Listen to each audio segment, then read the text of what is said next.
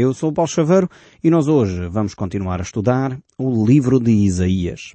Estamos agora no capítulo 45. Vamos voltar um pouco ainda ao capítulo 44 para colocar um pouco do contexto deste capítulo e dessa forma então introduzir este capítulo 45.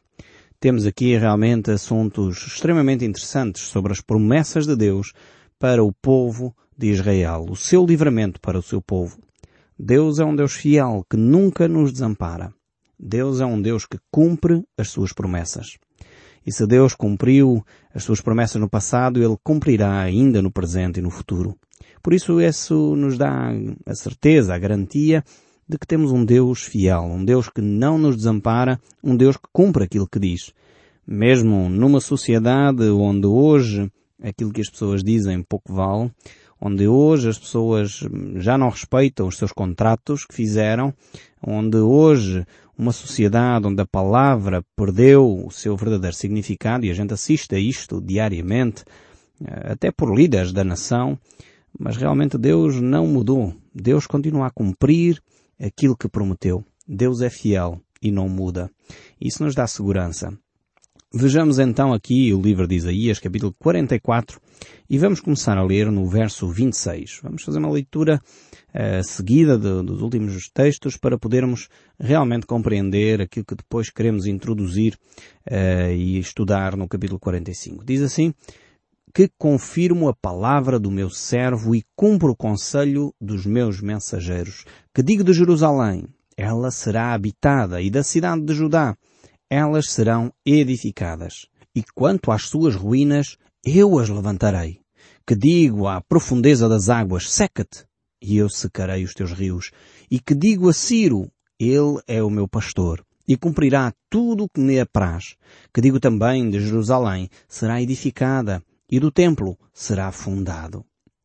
Aqui temos um texto extremamente interessante e é preciso só relembrar algumas coisas importantes. Estamos no livro de Isaías e temos que relembrar que Isaías ainda está a profetizar quando toda a cidade ainda está construída, quando ainda o templo não foi destruído e ainda mais quando ele menciona o nome de Ciro como o grande impulsionador do retorno de, do povo de Israel a Jerusalém, quando ainda Ciro nem sequer havia nascido.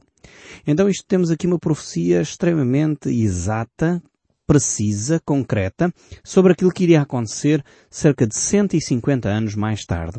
E realmente só Deus pode fazer estas projeções. Vemos aqui que Ciro provavelmente foi neto da rainha Esther eh, e por isso mesmo ele tinha uma percepção do retorno dos povos, não só de Israel, mas do retorno dos povos às suas terras, eh, numa perspectiva provavelmente diferente dos outros grandes imperadores. E ele aqui é chamado o pastor de Deus, o seu ungido, o seu servo. É óbvio que aqui Deus não está a falar de que Ciro era um homem com um caráter exemplar, que Ciro era uma pessoa que vivia dentro dos padrões de Deus, não é nesta perspectiva que Deus aqui o chama do seu pastor, mas demonstrando que, de facto, os governadores, os líderes mundiais, nem sempre fazem só aquilo que lhes apetece. Infelizmente sabemos que muitos homens vivem sem Deus, vivem sem querer fazer a vontade de Deus, mas eh, eu já falei aqui no nosso programa das três vontades de Deus, podemos dizer assim. A vontade permissiva, a vontade expressa e a vontade soberana. E aqui Deus está a falar da vontade soberana dele. Ou seja, quando Deus decreta uma determinada coisa, ela vai acontecer independentemente do homem crer ou não crer, porque é a vontade soberana de Deus.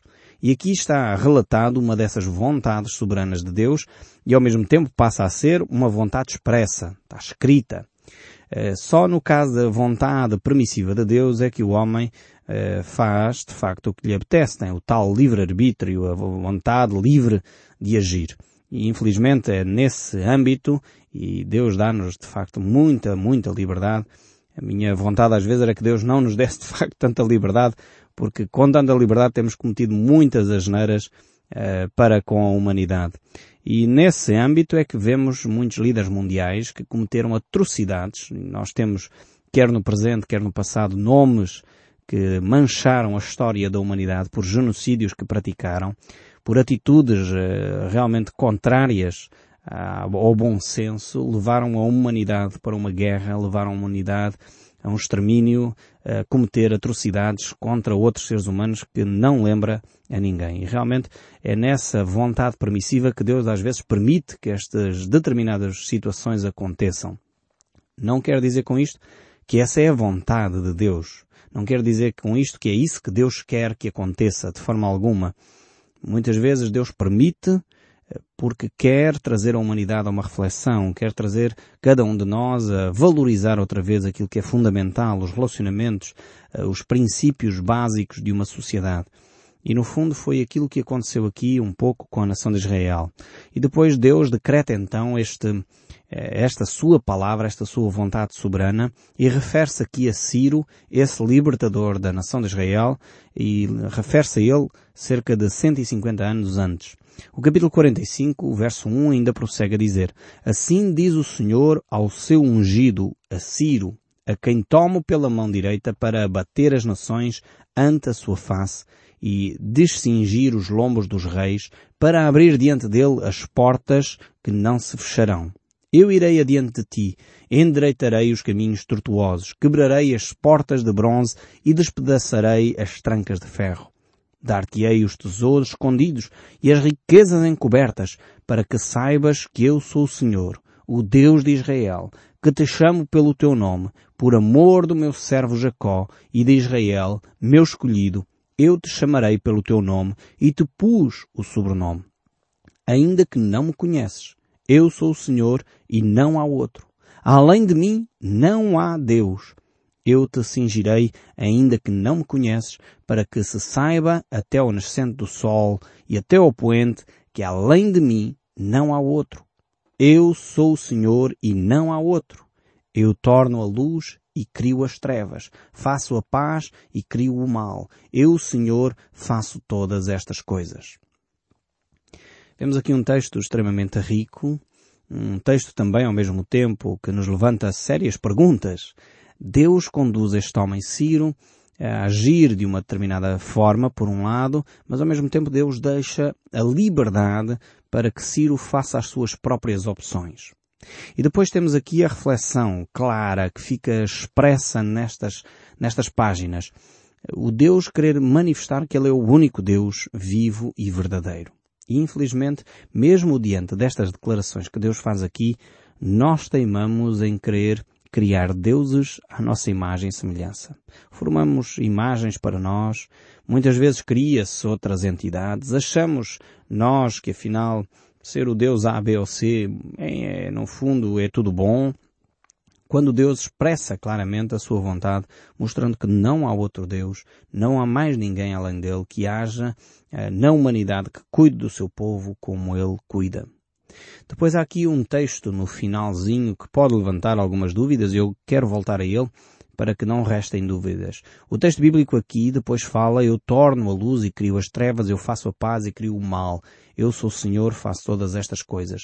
Aqui a ideia de crio o mal eh, não é no sentido que Deus é o promotor da maldade. Aqui o mal, a palavra hebraica para este, para esta expressão que é traduzida em português para mal, não tem a ver com o mal moral.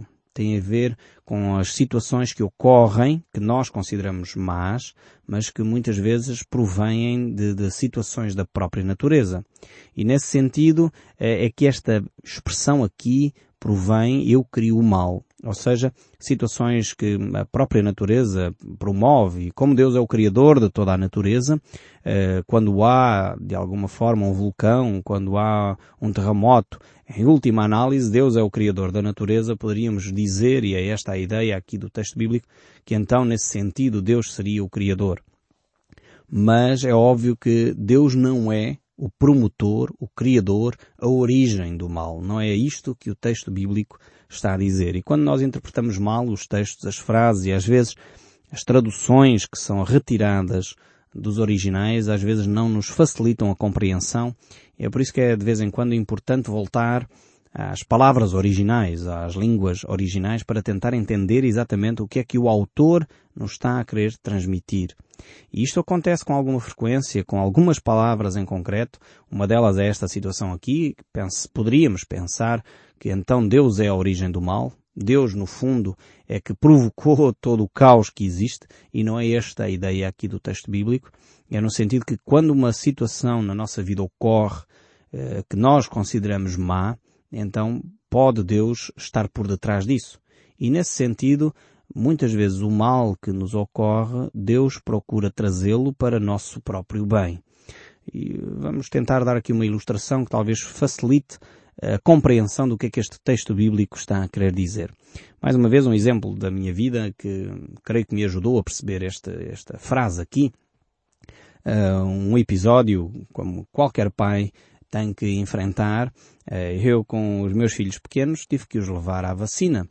Uh, e quando eles eram ainda muito bebés, aquilo é horrível para os pais que têm que assistir àquela tortura uh, que as crianças se submetem, mas nós sabemos que aquela tortura, enfim, é extremamente necessária para que elas não contraiam doenças fatais, mortais ou fiquem debilitados para o resto da vida. Por isso nós, nós, os pais, que temos uma capacidade de bom senso, temos que levar os nossos filhos à vacinação, como é óbvio. Mas eu quando estava naquela enfermaria para que as minhas crianças levassem a vacina, a enfermeira, como a criança era muito pequena, pediu-me para eu agarrar a criança. Uh, o meu filho, Natanael, por exemplo. E eu tive a agarrar a criança ali durante uns segundos enquanto a enfermeira dava-lhe uma injeção que provoca dor. E eu imagino o colocar-me no papel eh, de um bebê. Uh, provavelmente o bebê estaria a pensar, mas o meu pai está a provocar-me mal, está-me a provocar dor.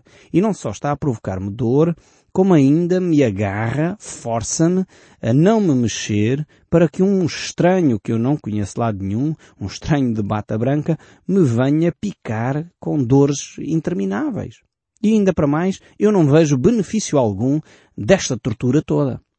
Então, de alguma forma, eu, como pai, seria o criador do mal. Fui eu que levei o meu filho para aquela sala, fui eu que o peguei no colo e transportei até à, à sala de, de, enfermagem, fui eu que o agarrei para que ela pudesse não espernear e, consequentemente, ser picada. E uma criança poderia fazer este raciocínio. O meu pai é o criador desta dor toda que eu estou a sofrer. É o, é o gerador desta dor toda que eu estou a sofrer. É o criador do mal. Mas na realidade, nós como pais, a criança não se apercebe disso. Ainda hoje, passado vários anos, décadas, até talvez ainda os meus filhos não percebem toda a importância de receber uma vacina. Uh, mas nós como pais temos um discernimento maior. Percebemos que aquele mal que é infringido naquele momento tem benefícios duradouros para a vida inteira. Então, por isso, promovemos voluntariamente uh, o mal na criança, aquela dor momentânea que muitas vezes até gera febre nos dias a seguir. Então poderíamos dizer que nós somos criadores do mal para os nossos filhos. Mas nós temos um bem maior por detrás. Percebemos que aquela vacinação vai produzir benefícios a médio e longo prazo uh, tremendos e por isso submetemos os nossos filhos, entre aspas, a essa tortura uma tortura vital e desde já recomendo que todos os pais vacinem os seus filhos devidamente. Tenham em dia as vacinas das suas crianças. Mas eh, qualquer pai de bom senso faria isto. Então, quando nós lemos aqui que Deus é criador do mal, poderíamos nos colocar no papel dessa criança. Está a sofrer naquele momento. E nessa perspectiva poderíamos dizer Deus é criador do mal. Mas quando esse mal chega, quando essa vacina chega, quando essa febre vem, é porque há um benefício maior certamente por detrás. Talvez nós vamos levar toda a vida e nunca vamos entender o benefício desse mal gerado naquele momento. Mas eu quero garantir, porque a própria Bíblia mostra dessa maneira, que Deus é amor e Ele não permitirá eh, que algum mal nos suceda se não houver um benefício maior. Então, conhecendo o coração de Deus, percebendo a atitude de Deus por detrás, temos que quadrar bem estas expressões, estas frases, para perceber o que é que Deus está a dizer. No fundo, resumindo toda esta ideia, o que Deus está a dizer é que eu sou o único Criador dos céus e da terra. Não há outro além de mim. No fundo é isto que deveríamos reter uh, na nossa mente. E Ele aqui está a manifestar essa sua soberania sobre toda a criação para que o povo de Israel entenda que ao Ele enviar Ciro, daqui a 150 ou 200 anos, vai fazê-lo para benefício da nação de Israel. Então, continuando agora aqui no texto bíblico, voltando aqui ao capítulo 45, verso 3, diz a dar-te-ei os tesouros escondidos e as riquezas encobertas, para que saibas que eu sou o Senhor, o teu Deus de Israel, que te chamou pelo teu nome. Mas que grande revelação esta aqui. Deus tem um relacionamento pessoal, individual, com cada um de nós. Não é uma atitude extemporânea, não é um Deus religioso, distante, que não se preocupa conosco. Não, Deus nos chama pelo nome. Veja bem esta, esta atitude impressionante de Deus. Deus o conhece a si. Eu talvez não o conheça. Você talvez ainda não escreveu para mim a dizer eu sou fulano tal, gosto muito de ouvir o seu programa. Talvez ainda não teve essa disponibilidade para o fazer. Mas Deus, mesmo que você não lhe escreva uma carta, Ele conhece-o pelo nome. Ele sabe a sua situação. E Deus quer trazer até si riquezas encobertas. E essas riquezas provavelmente não têm a ver com encontrar um tesouro numa floresta. Tem a ver com verdades que provavelmente você ainda não descobriu para a sua vida. Muitas pessoas pensam que, pelos anos que já viveram, 60, 70, alguns 80 anos, já descobriram tudo da vida. Há coisas que Deus ainda lhe quer revelar a si. Você ainda não fechou o ciclo da vida. Portanto, esteja disponível a descobrir as riquezas encobertas de Deus, aquilo que Deus tem para lhe oferecer. E Deus tem isto para lhe oferecer, como ele diz, e continua aqui, estamos ainda a dissecar um pouco este texto, no verso 4, eh, que ele diz isto por amor, por amor do seu servo. Essa é outra palavrinha que em português é muito limitativa. Em português nós só temos a palavra amor, quando no hebraico e no grego, eh, consequentemente, no grego temos pelo menos cinco expressões para designar o amor. E, de facto, quando a Bíblia aqui traduz às vezes a palavra amor, no, essencialmente no Novo Testamento, eh, ela muitas vezes refere-se a amores diferentes. Amores que têm a ver uh, com a paixão, por um lado, o amor total, o amor de Deus, que é o amor ágape, e de facto no grego é muito mais rico que o português. Mas uh, são algumas expressões, algumas palavras que às vezes necessitam ser explicadas porque nos originais têm outros, outro ênfase muito mais intenso. Mas voltando aqui ao nosso texto, voltando aqui ao verso 8 deste capítulo 45 diz, Destilai, os céus, desde as alturas e as nuvens, chovam justiça. Abram-se em terra uh, e produzam salvação, e juntamente com ela brota justiça. Eu, o Senhor, as criei. Ai daquele que contende com o Criador e não passa de um caco de barro entre outros cacos? Acaso diria ao barro ao que lhe forma, que fazes? Ou a tua obra não te, não tem alça? Ai daquele que diz ao pai, porque me geraste, e à mulher, porque dás à luz. Assim diz o Senhor, o Santo de Israel, aquele que te formou. Quereis acaso saber as coisas futuras? Quereis dar ordens acerca dos meus filhos e acerca das obras das minhas mãos? Eu fiz a terra e a criei, e pus nela o homem. Nas minhas mãos estenderam os céus, e todos os seus exércitos dei as minhas ordens. Deus claramente aqui está a fazer um ponto da situação. Ele é o Deus que gerou cada coisa, formou cada coisa. E muitas vezes nós, seres humanos, temos esta atitude de nos colocarmos em bicos de pés. Acharmos que podemos falar tocato lá com Deus ao mesmo nível. E esquecemos-nos que nós somos pó e ao pó voltaremos, que somos finitos e limitados. E Deus nem é finito, nem é limitado, e muito menos é uma criatura. Deus é o Criador. E Ele dá aqui este exemplo, Deus dá este exemplo para que nós tomemos consciência de quem nós somos. Quem é a caneca ou o vaso ou seja o que for que o homem forma que lhe possa dizer, mas porquê é que me fizeste desta forma, com uma asa ou sem asa, ou com duas asas? O oleiro, quando forma um vaso, faz como bem entende. É ele quem conduz as coisas. E Deus quer demarcar bem aqui esta posição. E o texto segue no verso 13. Eu na minha justiça suscitei a Ciro e todos os seus caminhos endireitarei. Ele edificará a minha cidade e libertará os meus exilados, não por preço, nem por presentes, diz o Senhor dos Exércitos. Ou seja, Deus continua a conduzir a história da humanidade. E o texto prossegue, verso 14. Assim diz o Senhor, a riqueza dos egípcios e as mercadorias da Etiópia e os sabeus, homens de grande estatura passarão, ao teu poder e serão teus, seguir-te-ão e irão em aguilhões diante de ti, se prostrarão e te farão as vossas súplicas dizendo, só contigo está Deus e não há outro que seja Deus. Verdadeiramente tu és Deus misericordioso, ó Deus de Israel, ó Salvador. Envergonhar-se-ão e serão confundidos todos eles, cairão a uma em ignomínia, os que fabricam ídolos. Israel, porém, será salvo pelo Senhor com salvação eterna. Não sereis envergonhados nem confundidos em toda a eternidade. Vemos aqui o cuidado de Deus mais uma vez. E ele prossegue no verso 18. Porque assim diz o Senhor que criou os céus, o único Deus que formou a terra, que a fez e a estabeleceu. E não a fez para ser um caos, mas para ser habitada. Eu sou o Senhor e não há outro. Não falei em segredo, nem em lugar algum de trevas da terra. Não disse à descendência de Jacó, buscai-me em vão. Eu, Senhor, falo a verdade, proclamo o que é direito. Congregai-vos e vinde, chegai-vos todos juntos, os que escapastes das nações. Nada sabem os que carregam o lenho das suas imagens de escultura e fazem súplicas a um Deus que não pode salvar. Declarai e apresentai as vossas razões, que tomem conselhos uns com os outros. Quem fez ouvir isto desde a antiguidade? Quem desde aquele tempo anunciou?